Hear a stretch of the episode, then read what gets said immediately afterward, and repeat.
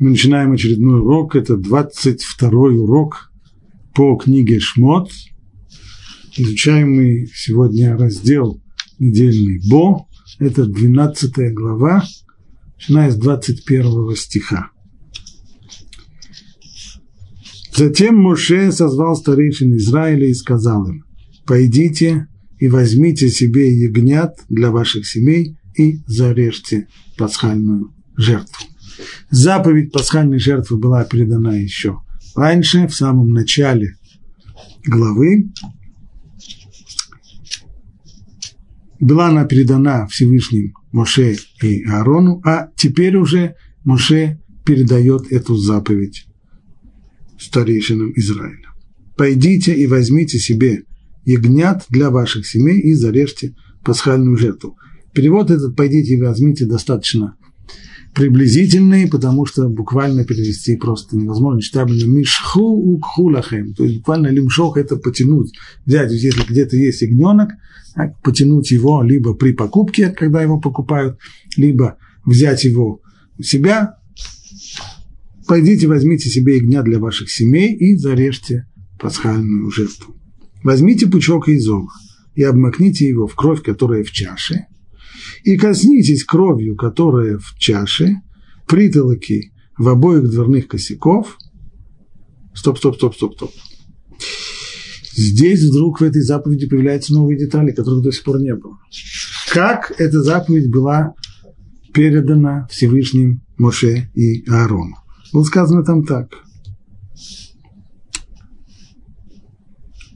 Ягненок должен быть без порока, самцом, первогодком. Вы можете взять его за вец и скос вы должны хранить его до 14 дня этого месяца, и тогда пусть зарежет его все собрание общины Израиля в межвечерии. И пусть возьмут кровь и нанесут на оба косяка, и на притолку в тех домах, в которых вы будете его есть. Возьмите кровь и нанесите на притолку и на два косяка. Как, нанеси, как нанесете? Потому как сказано здесь, без разницы абсолютно. Хотите пальцем, пожалуйста, пальцем, хотите ватой, ватой, как угодно.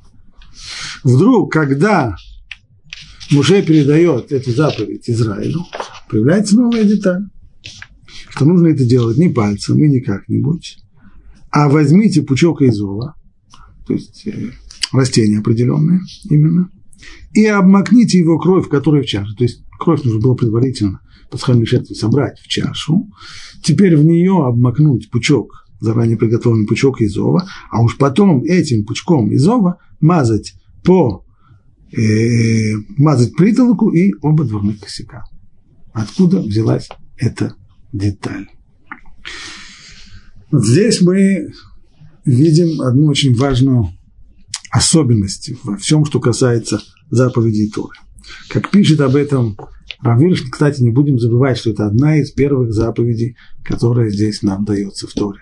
Первая заповедь, которая была дана в Торе, это заповедь Кедуша Ходыш, то есть установление месяца по новолунию. И теперь следующая – это заповедь пасхальной жертвы. Так вот здесь, этот вот самый первый, почти, почти самый первый закон, он уже дает нам конкретный пример устного закона. Тора Шибальпе устной Торы.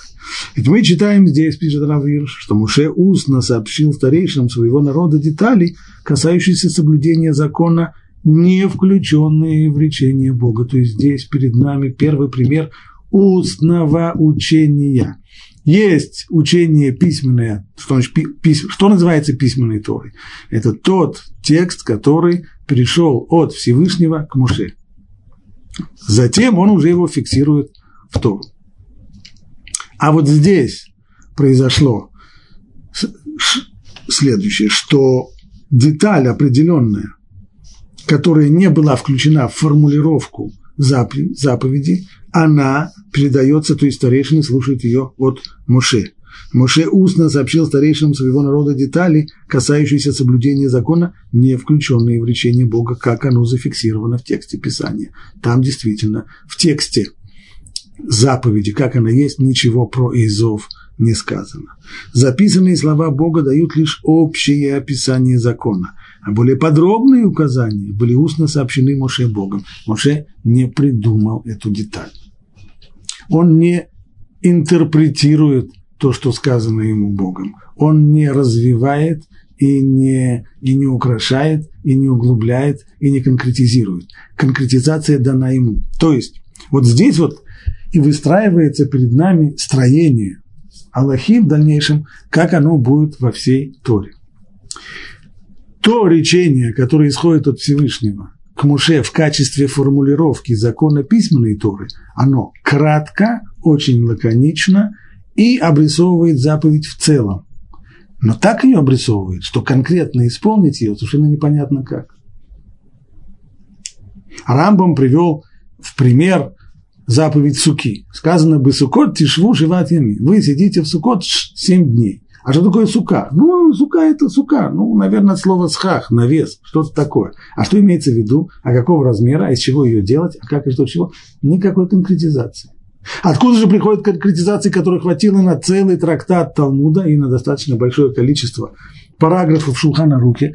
Это что, э, творческое развитие уже этой краткой идеи? Ни в коем случае. Это устная Тора, устный закон. То есть то, что было сказано Всевышним Муше, но не для того, чтобы быть записанным в книгу Тору, а для того, чтобы быть уже устным учением, в котором есть все конкретные детали э, исполнения той или иной заповеди. А без этих деталей заповедь становится либо невыполнимая вообще, либо потерявшая, не имеющая вообще никаких рамок определений, которые совершенно не ясно, как ее исполнить. Вот здесь этот конкретный пример, когда конкретные детали исполнения заповеди не попадают в ее письменную формулировку, а говорятся Всевышнему Муше, и он уже передает ее народу Израиля.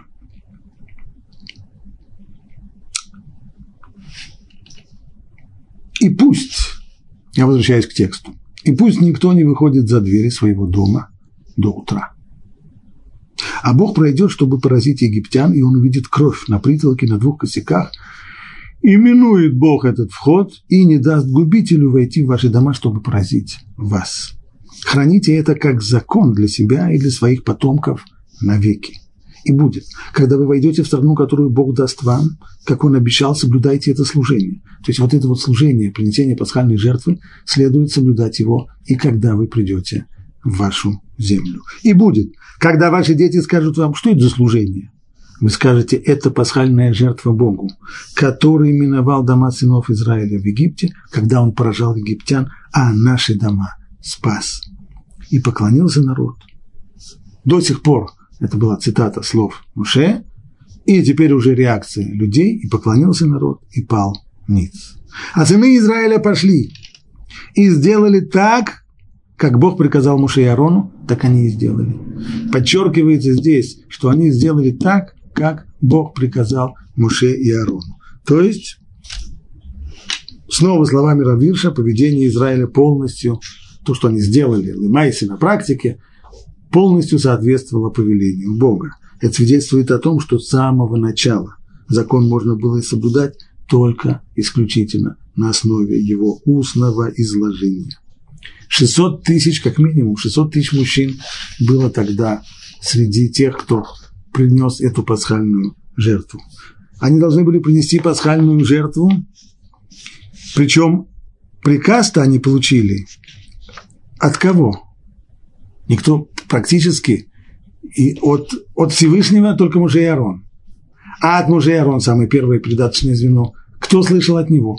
Мы прочитали кто слышал от него, затем уже созвал старейшин Израиля и сказал им, старейшин, несколько десятков человек, не больше. А весь народ от кого слышал?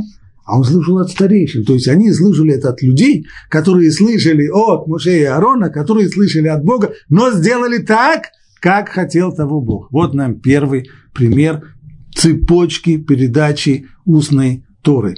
От Всевышнего к Муше, от Муше к старейшинам, от старейшин уже ко всем остальным людям.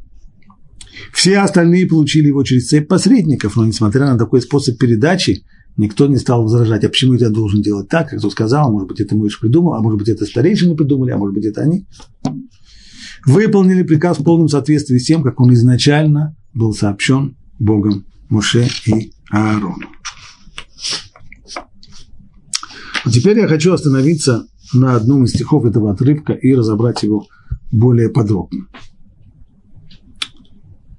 После того, как сказано, что нужно сделать вот с кровью пасхальной жертвы, с этим мы уже разобрались, пучком изова, обмак... сначала пучок из изова обмакнуть в кровь, затем дотронуться до дверных косяков, до притолоки, и потом сказано, и пусть никто не выходит за двери своего дома до утра. Сидеть в заперти не выходить. Почему не выходить? Наверное, потому что опасно. Хотя, с другой стороны, непонятно, почему опасно. В, в эту ночь, ночь совсем непростая. Ночь исхода из Египта в эту ночь состоится гибель первенцев Египта. Гибель первенцев Египта нас это не касается. Что называется, погром будет. Конечно, погром будет. Но не нас же будут бить. Так почему же тогда не высунуться на улицу? Нет. Чтобы никто не выходил за двери своего дома до самого утра. Почему? Обратимся к Раши. Раши пишет так. И пусть никто не выходит, это говорит о том, что когда ангелу, разрушителю, дано позволение истреблять, он не отличает праведного от нечестивого. То есть, поскольку идет погром, и погром осуществляют разрушительные силы, ангелы-террористы, то они, им все, кто под руку попадется, так очевидно нужно понимать Раши. То есть, поскольку действуют сейчас ночью такие разрушительные силы, которые не различают между правыми и неправыми, между евреями и неевреями, между тем, кому полагается, между тем, кому не полагается, поэтому дело опасное, выходить на улицу нельзя. Продолжает дальше Раши. А ночь отдана во владение разрушительным силам. Как сказано, ночью рыщут все звери лесные. То есть звери лесные здесь – это иносказание, имеется в виду разрушительные силы, которые существуют в творении. Малахей, Хабала, Михаблим, ангелы-террористы. На первый взгляд странно. Казалось бы, если есть какая-то опасность в эту ночь, это не потому, что это ночь, а потому что это, это та самая ночь, это та самая ночь, которую происходит смерть первенцев. Вот, наверное, причина того, что опасно выходить на улицу. Если бы не последняя фраза в Раше, если бы Раши только остановился написал бы, это говорит о том, что когда ангелу разрешительно дано позволение истреблять, он не различает правого от нечестивого, поставил бы здесь Раши точку, мы все сказали, о чем идет речь. Конечно, о том, потому что ангел-разрушитель, который сейчас ему дан, дана свобода действий в Египте, разгул этих разрушительных сил, попадешь с ним под, э, под горячую руку, не поздоровится. А Раша говорит, нет, нет, дело не в этом, абсолютно не в этом. А дело в том, что ночь, вообще-то, то есть ночь, так, так уж день разделен. Есть день, день, в который светит солнце, в который нет тьмы, в который действуют созидательные силы творения. А потом приходит ночь, человек прекращает работу, уходит, звери полевые выходят, не только звери, звери, конечно, выходят, но помимо зверей всякие разрушительные силы приходят. И вот они-то и представляют собой а, источник опасности. Они не различают между правым и виноватым, попадешь им в руки, будет плохо. Просто в задаче, что дело только в том, что это происходит ночью, только если так, так это происходит каждую ночь. Любая ночь, таким образом, она отдана, как пишет Раши здесь, ночь отдана во владение разрушительным силам. Так любая ночь. Почему же об этом вспомнили только сейчас? В чем здесь дело?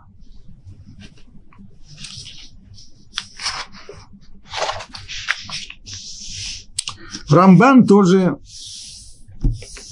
пишет, что он не очень понимает комментарий Раши. Приводит сначала комментарий Раши, ночь отдана во владение разрушительным силам, как сказано, ночью рыщут все звери лесные, и я не понял, пишет Рамбан. Не только мы не поняли, даже Рамбан тоже не понял. Я не понял, почему Раша говорит о том, что ночь отдана во владение разрушительным силам. И связывает это со стихом про зверей лесных. Кстати, это стих из псалмов царя Давида.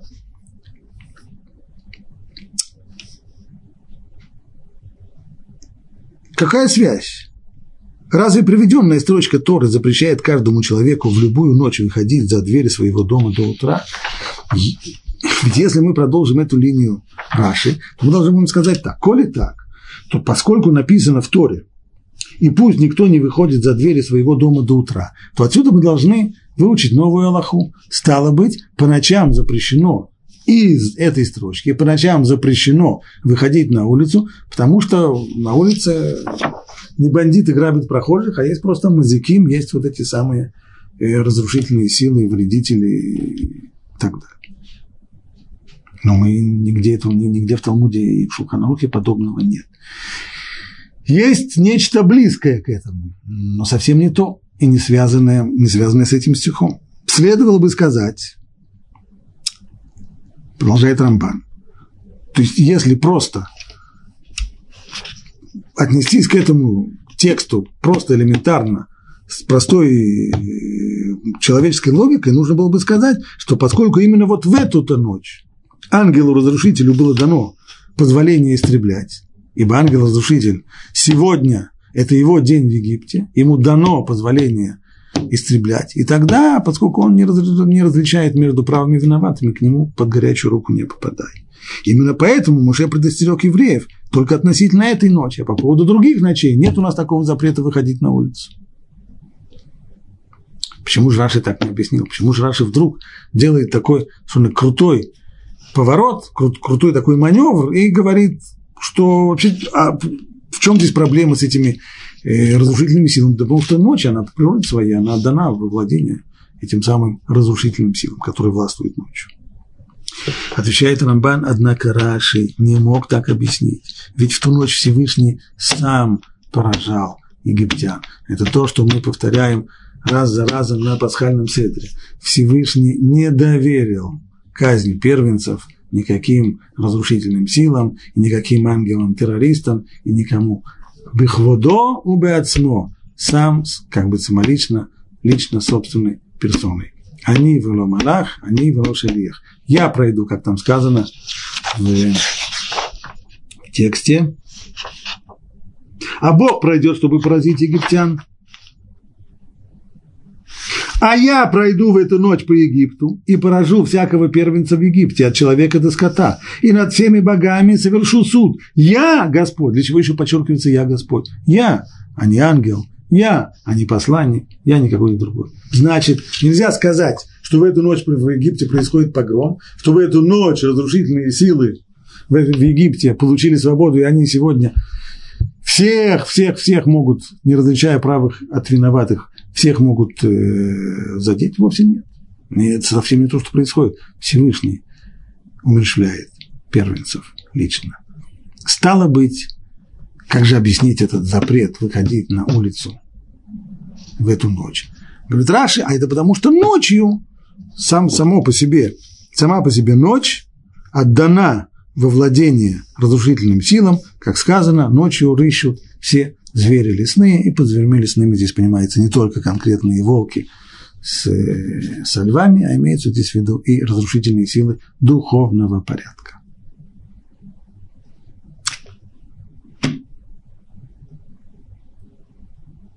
Нужно сказать, что некоторые комментаторы объясняют, например, э, Рабейну Ильяу Мизрахи, один из главных комментаторов Раши, он объясняет следующее. Почему,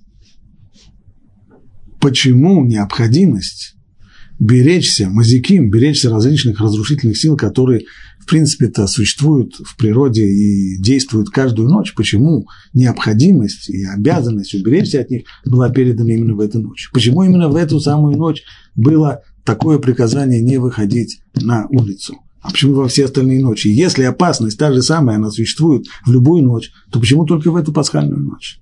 Ответ был вот какой. Ведь Всевышний пообещал, когда он раскрыл, что будет смерть первенцев, то он пообещал, что у народа Израиля даже келевло их раз даже собака не гавкнет. То есть будет абсолютная, абсолютная тишина. Ничего не случится. Если в эту ночь кто-то выйдет на улицу и попадет попадет в беду из-за того, что этой ночью действуют этой и любой ночью, ночью действуют разрушительные силы, есть мазиким, и он в результате попадет в беду, то будет здесь Хилуль Ашем, будет здесь осквернение имени Бога, потому что будет это, ага, не только египтяне гибнут, евреи тоже. Это просто не разгулявшиеся силы природы. То есть здесь тем самым любой вред или даже гибель еврея, который случится в эту ночь, они заслонят то самое раскрытие которое Всевышний запланировал в эту ночь, когда он собственно личной, собственной персоной будет уничтожать первенцев Египта. Именно поэтому в эту ночь и пришло вот такое специальное повеление не выходить за двери дома. Это объяснение Раши. Как мы видели, Рамбан его не приемлет. Более того, говорит Рамбан, что источник в литературе наших мудрецов, откуда Раши черпает этот свой комментарий, он не совсем тождествен тому, как Раши его представляет. Там сказано несколько иначе. Вот что он пишет. А в Михильте, так называется этот танаитский источник, который Раши использовал, об этом говорится несколько в иных выражениях, не совсем так, как у Раши. Пусть никто не выходит за двери своего дома до утра, когда ангелу разрушительному дано позволение истреблять, он не делает различия между праведным и нечестивым. До сих пор Раши приписал это все слово, слово ничего не изменив. Но вот здесь вот начинается различие. Как сказано, «Ступай, мой народ, войди в свои покои, запри свои двери за собой, спрячься, пока не пройдет гнев». Вот в чем дело. Не в том, что сегодня ночь. Ночь – это каждый день. Каждые сутки есть ночь. Не, не в этом дело. Когда говорится подобное, ступай, мой народ, войди в свои покои, запри за собой дверь, спрячься. Что, надолго? Не, не, не надолго, пока не пройдет гнев. То есть сейчас происходит что-то особое, сейчас происходит какой-то особый взрыв гнева, поэтому нужно пересидеть в комнате и не всовывать носа наружу. Вот почему. А не потому, что ночь это, это проблема. Дальше, правда, сказано, и также сказано, продолжая дальше Михильта, я извлеку мой меч из ножен и истреблю тебя праведного и нечестивого. То есть ты не надейся на то, что ты, человек, может быть, не, может быть праведный и не, не заслужил гибели или что, что-нибудь, потому что когда меч извлекается из ножен, то уже под косу его все попадают. Не различаются праведные от нечестивого. Так сказано у Ихецкеля. И об этом говорится, чтобы научить тебя, что следует возвращаться при свете дня и выходить при свете дня. Оп. Вот здесь уже несколько непонятный переход. С одной стороны, аргументация была, почему нужно сидеть за закрытыми дверьми и не выходить на улицу, потому что сейчас есть гнев, и нужно спрятаться, пока не пройдет гнев. И сразу же, без всякого перерыва, приходит Михаил и говорит, что в принципе, вообще-то, нужно всегда выучить от, отсюда, из того, что было тогда, из того поведения, которое было тогда, нужно выучить еще одно правило поведения, а именно, что нужно возвращаться при свете дня и выходить при свете дня, когда ты идешь дорогой, когда у тебя дальний путь, не выходи затемно, хотя тебе понятно, хочется заранее прибыть, ты не хочешь очень долго быть в работе, еще пробок нет, все равно, не надо выходить затемно. И возвращаться то есть, если ты чувствуешь, что солнце уже клонится к закату, и есть возможность встать на привал, остановиться в каком-то городе, остановись. А еще есть полтора часа можно в дороге, не надо. И выходить при свете дня, и заходить при свете, возвращаться при свете дня, и выходить при свете дня. И ты видишь, что именно так поступали мудрецы и пророки. И дальше, и дальше приводится длинный-длинный список примеров того, как наши працы и мудрецы и пророки э, всегда выходили в путь только засветло. И поднялся Авраам рано утром, Рано утром, имеется в виду, но утром. Он не поднялся посреди ночи. Утром. Пусть рано, но утром. Яков встал рано утром. Рано утром это не в 9 часов утра. это таки рано, но все-таки утром, засветло. И рано утром поднялся Муше и встал Иушуа рано по утру. Хотя там шла речь вообще о военных действиях, действиях, даже военные действия, по утру. А также встал Шмуэль рано утром, чтобы отправиться к Шаулю. И уже если так поступали працы и пророки, которые шли выполнять волю Творца, то уж тем более так следует поступать и всем остальным людям, когда человек идет по делам своего бизнеса, тоже пусть выходит в дорогу только засветло и еще при свете дня пусть остановится на ночлег. И еще сказано, ты простираешь тьму, и наступает ночь, и тогда львы рычат в поисках добычи и просят у Бога пищи. Вот здесь уже переходит к Здесь уже что-то созвучное тому, что написал Раши. Раши говорит, что имеется в виду здесь не, не, львы, львы. Это только иносказание. Имеется в виду, что помимо того, львы, конечно, есть, но помимо того, что есть львы, есть еще и духовного рода неприятности. Наступает ночь, ты простираешь тьму, наступает ночь, и тогда львы рычат в поисках добычи, просят у Бога пищи. ты даешь им, они собирают. Открываешь свою руку, они насыщаются благом. Но только когда воссияет солнце, снова дальше идет здесь анализ одного за другим тех самых стихов из Псалма, Брахи Навши, И после того, как уже засияет солнце тогда, что они собираются, то есть все это зверье, его, их ночная смена закончилась, они все собираются по домам, по логовам, они собираются, укладываются в свои логово, переваривать свою добычу, которую съели, и яйце Адам лифуало улавудато адей эрев. И тогда с этой поры, с этого момента человек выходит по своим делам и приступает к своей работе вечер. То есть так получается разделен день, когда есть время, когда человек работает, выходит, занимается своими созидательными делами, а есть время, когда ищут всякие, всякие зверье и так далее. Вот здесь вот закрываются кавычки, завершаются э, слова Мидраша. Так как его понять? Рамбан не так, как понял его Раш. Дело не в этом. Имеется в виду следующее. В ту ночь в Египте, то есть причина, по которой евреям запрещено было выходить на улицу и нужно было сидеть за закрытыми дверьми, это не проблема ночи как таковой, а это той самой ночи. В ту самую ночь в Египте сынам Израиля было запрещено выходить за порог дома. Почему? Потому что Всевышний проходил по Египту подобно проходящему по стране в сопровождении своих стражей следящих, чтобы никто не причинил ему вреда, и отгоняющих праздных зевак. То есть представим себе картину средневекового города или древнего.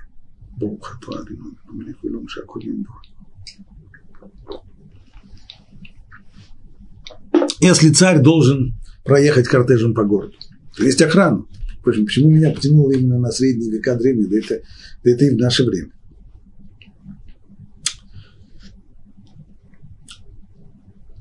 Если едет кортеж э, какого-нибудь э, главы государства, они не будут останавливаться, когда им вдруг на дороге кто-то посторонний оказался. Проедут по нему берут его. Любой, кто попадется, любой, кто будет мешать, безусловно.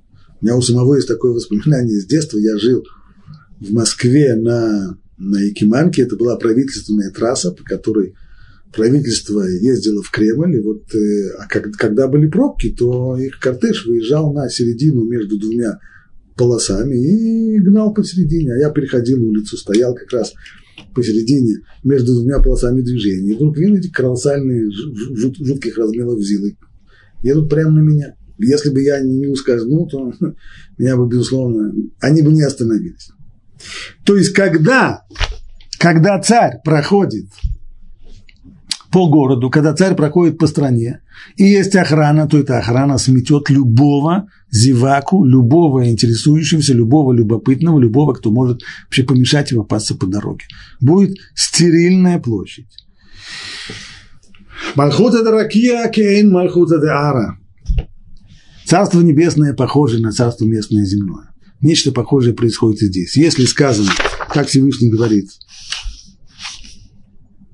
а я пройду эту ночью по Египту и поражу всякого первенца в Египте, от человека до скота, и над всеми богами египетскими совершу суд я Господь. Я пройду эту ночь по, по Египту. И так объясняет здесь Раши, подобно царю, который проходит по своей стране с места на место. И если так, то понятно, что есть как бы стража вокруг этого явления шхины, и Всевышний когда Всевышний проходил по Египту, подобно царю, проходящему по стране в сопровождении своих стражей, следящих, чтобы никто не причинил ему вреда, отгоняющих праздных зевак. Это пример царя земного. И вот поэтому-то и сказано, когда будет проходить моя слава, я укрою тебя в расщельне скалы и покрою тебя своей рукой, пока я пройду. Рамбан приводит доказательство того, что по отношению к Гилу Ашхина, по отношению к явлению Шхины есть тот же самый принцип. Когда Муше просил уже, это было после того, как сделали золотого тельца на горе Сина, у горы Синай. И тогда Муше просил Арейни на эт кводеха. Покажи, яви мне свою славу. Хочу понять, как это. Всевышний дал ему пророческое видение, но при этом сказал, что вот здесь есть такое укромное место в расселении скалы, и ты там спрячешься. И когда будет проходить моя слава, то есть когда будет вот это вот пророческое видение, раскрытие шхины, то я укрою тебя в расщелине, в расщелине скалы и покрою тебя своей рукой, пока не пройду. А почему нужно было его укрывать? От кого нужно было укрываться? От кого прятаться? В чем здесь дело? Почему нужно было окопаться? Почему нужно было спрятаться? По той же самой причине.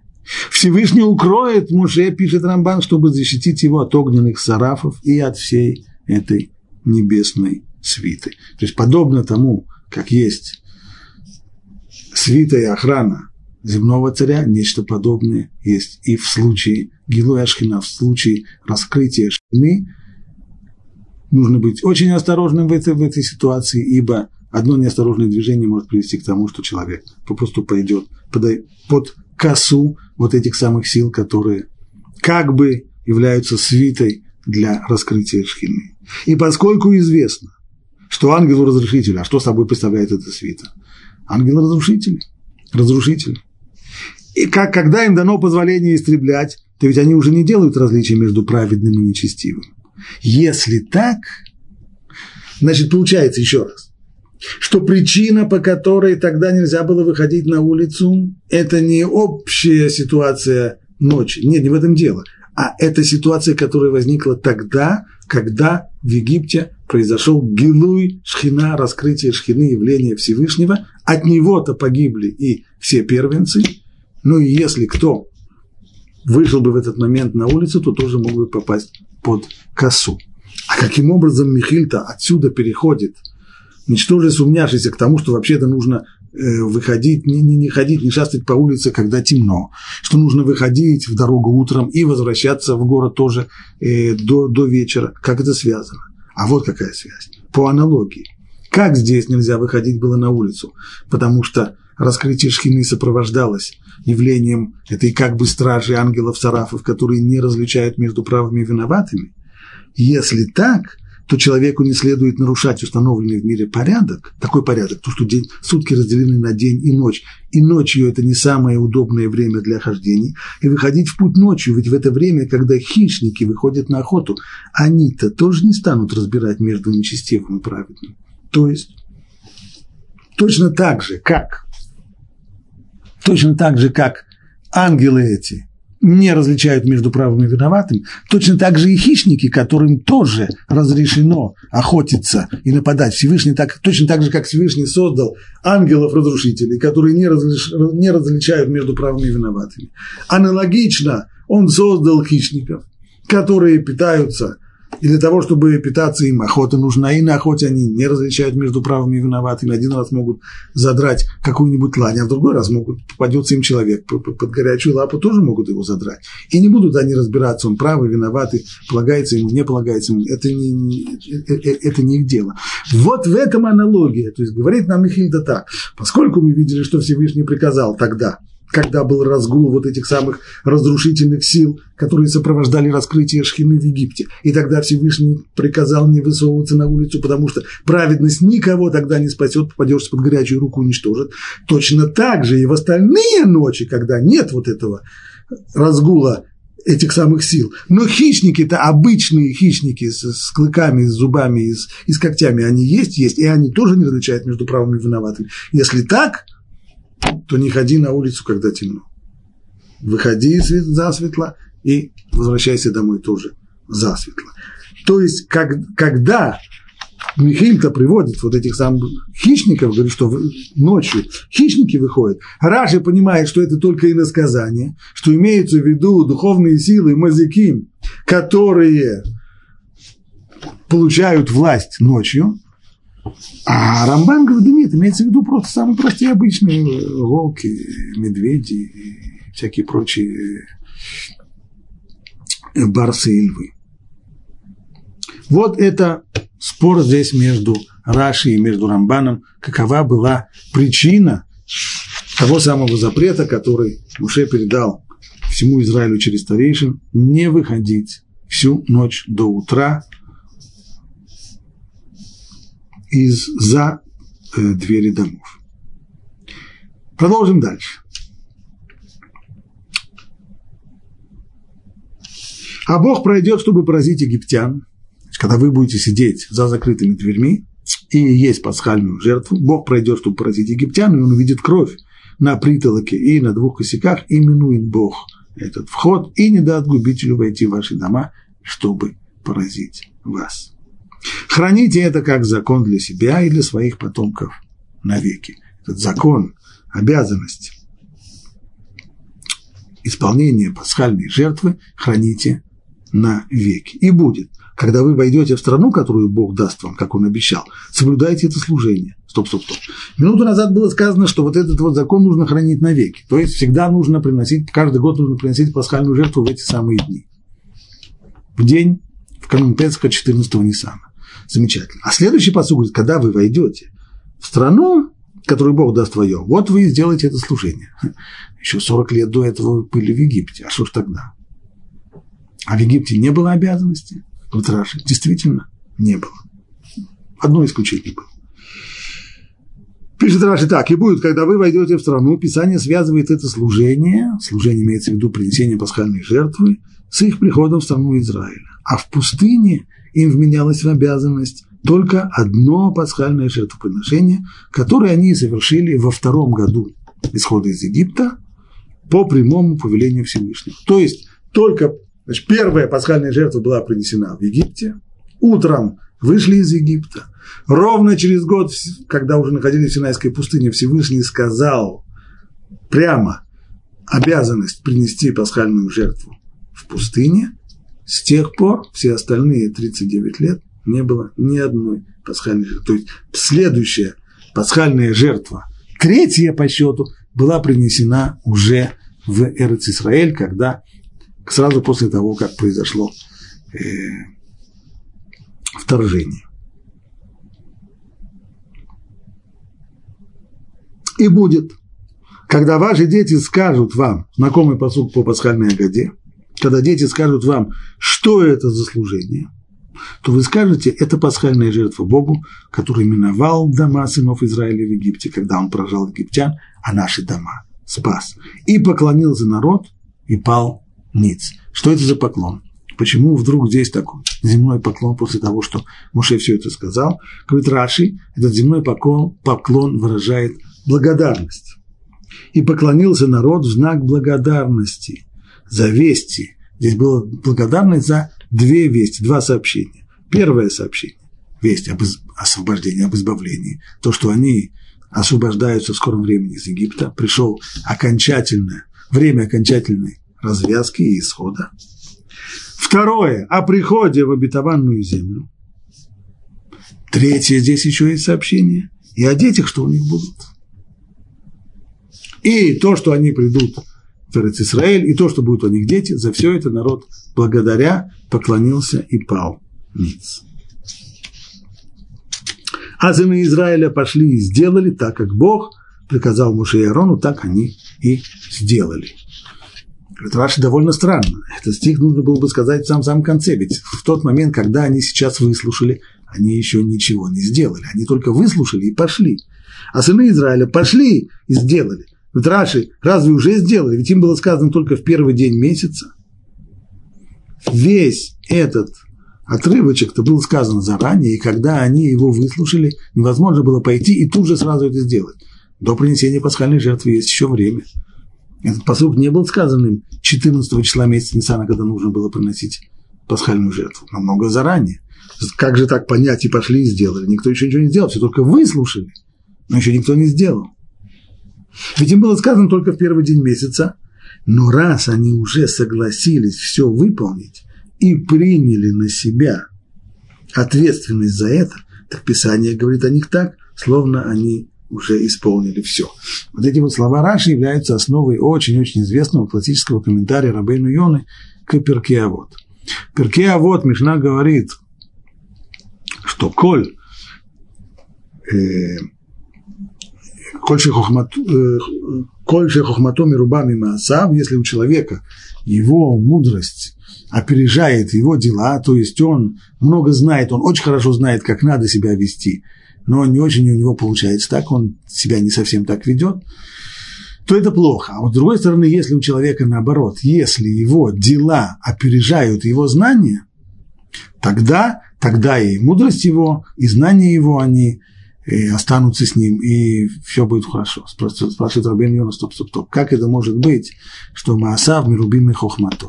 Как? Не может же человек делать то, чего он не знает. Если у него есть хохма, то есть ему сказали, что надо делать. Нужно исполнять такую-то заповедь, вот это надо делать, это обязан сделать, а это нельзя делать. Тогда человек может соблюдать то, что он знает, а может и не соблюдать, может еще и нарушать то, что он знает. Но как может человек соблюдать то, чего он не знает? Как может быть, что Маасав мирубимный хохмато, что его деяние, что его действие больше, чем его знание? Чайт Рабен Йона, вот это то, что сказано здесь в Раше. То есть, даже если человек еще не знает, он мало учился, и многого-многого он не знает, многие законы ему неизвестны, но он принял на себя обязательство, что все, что ему скажут, он сделает это. И не будет вертеть носом, и не будет думать, подходит ему это или не подходит, и не будет думать, э, сумеет ли он это сделать или не сумеет. Он готов принять все. Вот эта вот сила принятия на себя, вот этого решения, не имеется в виду, когда человек играет сам собой в понарошке, имеется в виду, что человек действительно это принял, настоящее серьезное решение, принять все, что ему скажут, в тот момент, когда такое решение есть, это все равно, что человек уже сделал. Таким образом, может быть, что Маасав, Мирубим и Хохмато, у него больше действий, чем знаний. На деле он уже как бы сделал все, потому что он готов сказать, сделать все, что ему скажут. Но знаний у него мало. Но все, что ему скажут, он сделает. И именно это тоже было здесь. Еврейский народ принял на себя эту заповедь, сделать все, как нужно с пасхальной жертвой, хотя это было непростое, непростая заповедь, она требовала от них достаточно мужества, но приняли на себя сделать это, и хотя они еще не сделали, а только отправились по домам с твердым решением это сделать, Писание уже им зачло, как будто бы они уже сделали. И все они сделали так, как приказал Бог Муше и Арону. Это сказано по хвалу Израиля. То есть в том, что они ничего не упустили, ни одной мелкой детали. Никто не сказал, а, Изов, Шмазов, какая разница, можно, можно и так, можно и пальцем, или еще что-нибудь. Нет, все, все абсолютно детали были четко соблюдены не упустили ничего из того, что было доверено, повелено Муше и Аарону. А что означает в конце сказано, сыны Израиля пошли и сделали так, как сказал Бог Муше и Аарону? Нужно было бы поставить точку здесь. А Тора прибавил еще три слова. Так они и сделали. Уже сказано выше. И сделали так, как Бог приказал Муше и Аарону. Зачем же повторять еще раз? Так они и сделали. Тавтология.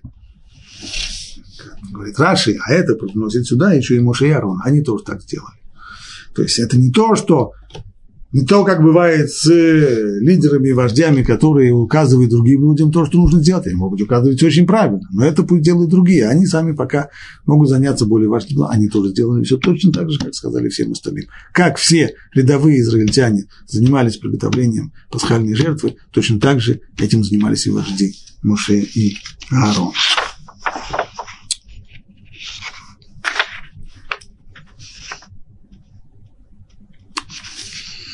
Я думаю, что нет смысла переходить к эм, следующему отрывку Торы. Лучше, может быть, оставшееся от урока время посвятим одному важному, серьезному комментарию на этот отрывок. Комментарий Мэр Симхи из Двинска, Меши Хохме. Что он пишет?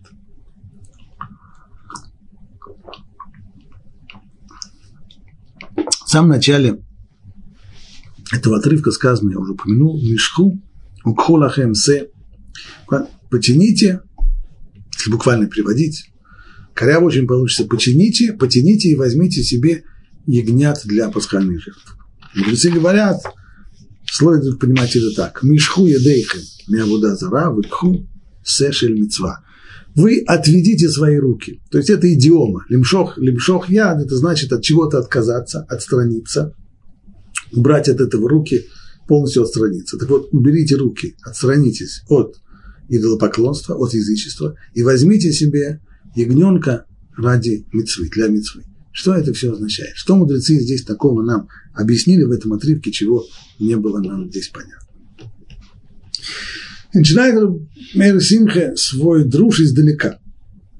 Мы уже немного касались этого вопроса. Известно, что когда Всевышний явился Муше на горе Синай и сказал ему, ты отправляйся в Египет и скажи народу, что Бог вспомнил о вас и пришло время избавления, то Муше сказал, «Вен моя минули, мне же они не поверят». На что мы видим, что Всевышний разгневался на него. И говорят мудрецы, как это так? Евреи, они мааминим, бней мааминим. Да, они люди верующие, дети верующих, а ты о них вот так вот плохо сказал.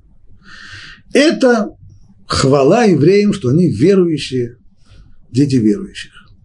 И любой человек, который это читает, в чем такая большая заслуга быть верующим детей верующих? И это именно, это хвала и заслуга Исроэля, это евреи, они верующие, дети верующих.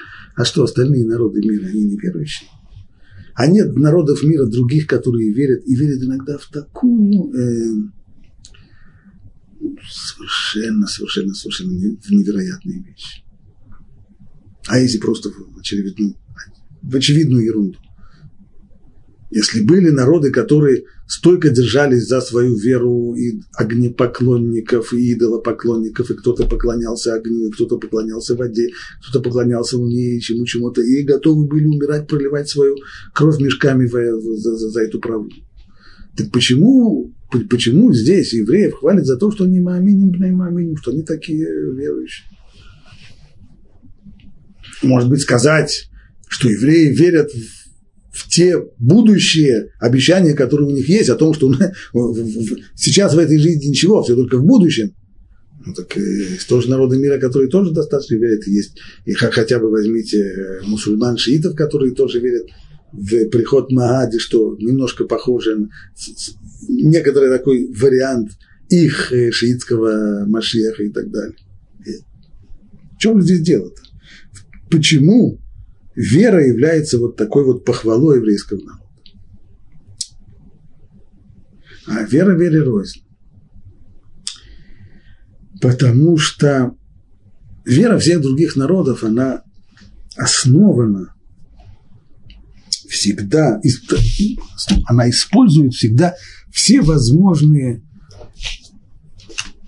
эмоциональные эффекты, которые только э, можно использовать. То есть человек всегда, когда видит вокруг себя что-то грандиозное, какие-то грандиозные явления природные, он чувствует что-то необыкновенное, он взволнован, он, он, он ошеломлен. Что-то или когда человек видит что-то очень-очень красивое, или слышит какую-то очень красивую музыку, он тоже чувствует волнение, ошеломление, его, его эмоции. Здесь приводят его в возбужденное, ошеломленное и возвышенное состояние. Вот именно почти практически все веры и религии, они используют вот эти физическую сторону жизни и умение и, воз, и способность человека прийти в возбуждение – в, в волнение, иногда даже в экстаз от вот таких вещей, они используют это для укрепления его веры. Вы зайдете, не вы зайдете, если человек заходит в какой-нибудь, э, э, э, скажем, храм католический и услышит там, как играет орган под этими сводами, и как все это человека приподнимает, все это использует эмоции, использует материальные явления, музыку со всеми ее законами и эмоции, которые человек испытывает для того, чтобы его привести в приподнятое, возвышенного духом состояние и все это связать с верой. То есть вера у всех народов мира, она всегда связана, она всегда укрепляется и усиляется вот этими самыми эмоциями человека, его способностью восторгаться, его способностью получать впечатление от всего сильного, мощного, красивого, возвышенного. Вот еврейская вера. Ничего этого нет. Есть Бог невидимый, не, не имеет ни начала, ни конца. На него нельзя посмотреть. И он абсолютно непостижим, трансцендентен. То есть ничего, кроме умозрительного здесь нету. А может как-то пощупать что-нибудь, как-то показать, нарисовать, а вообразить что-то, не, вообразить тоже ничего нет. Абсолютно. Лейс махшова физабей, никакая даже мысль, только никакая мысль его не, не. Абсолютно ничего. Вот это вот вера совсем другая. Совершенно-совершенно другого характера. Вот этой веры потребовал Всевышний от еврейского народа. Но понятно, что с другой стороны у человека-то есть весь его мир. Глаза-то у него есть, уши у него есть, и глаза видят и звезды, и, и весь, этот, весь этот громадный мир, и, и все эти красоты, и все красоты, которые есть в мире, и он слышит музыку. Все это тянет человека совершенно в другую сторону. Тянет человека в сторону того, что можно пощупать, того, на что можно показать, того, на что можно раскрыть глаза и сказать, о, а, Поэтому, с одной стороны, нам что дано? С одной стороны, Всевышний дал нам Тору для изучения. Изучение Торы приводит к тому, что интеллектуальная сторона личности человека усиляется и усиляется и усиляется. Так много законов, и так много мельчайших деталей в законах устной Торы. И все это нужно проработать, и все это нужно проучить, и все это нужно понять. И все вечно не сходится одним с другим, так что приходится серьезно-серьезно сидеть, потеть над каждой строчкой, пока ты начинаешь понимать, что вообще делается. Все это приводит к тому, что у человека его именно интеллектуальная, умозрительная сторона становится все сильнее и все сильнее и все сильнее. И это все для того, чтобы человек мог сосредоточиться на вере абсолютно, абсолютно лишенной какой бы то ни было материальной оболочки, вере лишенной какой бы то ни было эмоциональной э, стороны убеждения человека. Но с другой стороны, опять же, эмоции-то эти у человека есть. Глаза у него есть. И есть у него стремление к красивому, к прекрасному, к... Человек хочет быть взволнованным. Конечно, все это есть. Так вот, для того, чтобы все это не повело человека куда не нужно, чтобы это не повело человека к язычеству, к идолопоклонству, Всевышнему Раца, Кадуш Лизакот, Израиль, Всевышний хотел Лизакот, сделать зах, очистить еврейский народ, Лифиха, Хирбала, Эм, Турау, Мицвот. Поэтому дал им такое большое количество заповедей. И все заповеди, они направлены на конкретные материальные объекты, на конкретные материальные вещи. И здесь вся та сторона, вторая сторона человеческой личности, эмоциональная и физическая, она находит здесь свое применение. Человек, у человека есть громадная сила любви, замечательно, создавай семью, люби свою жену, люби своих детей, в конечном итоге люби своих даже соседей, люби, люби, люби свой народ, есть много кого любить. Возможность возможность проявления любви, есть достаточно много проявлений, не нужно ходить туда, куда ходили язычники с этими своими проявлениями. У человека есть стремление к красоте, к, к эстетике, замечательно. Сделай так, чтобы все твои заповеди чтобы те вещи, при помощи которых ты исполняешь заповеди, чтобы они были красивые. Пусть у тебя будет красивый лулав, пусть у тебя будет красивый шейтрок, и пусть у тебя будет красивый цицит. Всегда можно найти применение тем самым силам, которые есть в человеческой э, личности, направляя их на заповеди. И вот это направление, которое Тора нам дала, еврейский народ по нему шел со времен Авраама. И в Египте произошел серьезный, серьезный крен, когда еврейский народ стал отходить от этого, от этой линии и все больше и больше погружаться в египетскую жизнь, в которой все было действительно... Ведь в Египте мы видим, именно так все было и построено, на очень впечатляющей совершенно архитектуре, на потрясающей скульптуре. Все очень, все громадное, все красивое, все гармоничное, все потрясающее понесло туда. Вот теперь от всего этого надо отказаться. Нужно зарезать этого ягненка. Мишху хулахем, потяните, возьмите, что это значит уберите руки от Авудазра, уберите руки от, от, от язычества, отстранитесь от всего этого поклонства, от всего того, что было в Египте. А что мы будем делать со всей этой стороной нашей личности? Что мы сейчас все превратимся в философов и только будем философствовать? Все эти самые силы направьте на другое. Пусть эта вся колоссальная энергия будет использована в мирных целях. Мишху хулахем сешель. Возьмите, что возьмите? Возьмите ягненка для мицвы. Возьмите мицву. Все эти самые силы человеческой личности, пусть они войдут в исполнение мицвод. В этом-то смысл вот этого вот высказывания мудрецов «Мишху кхулахем, мишху ядейхем авуда зарау, кхулахем се шель мицва». Отведите, отстранитесь уберите руки от язычества и возьмите себе ягненка для мецвы. Вложите это все в мецвод.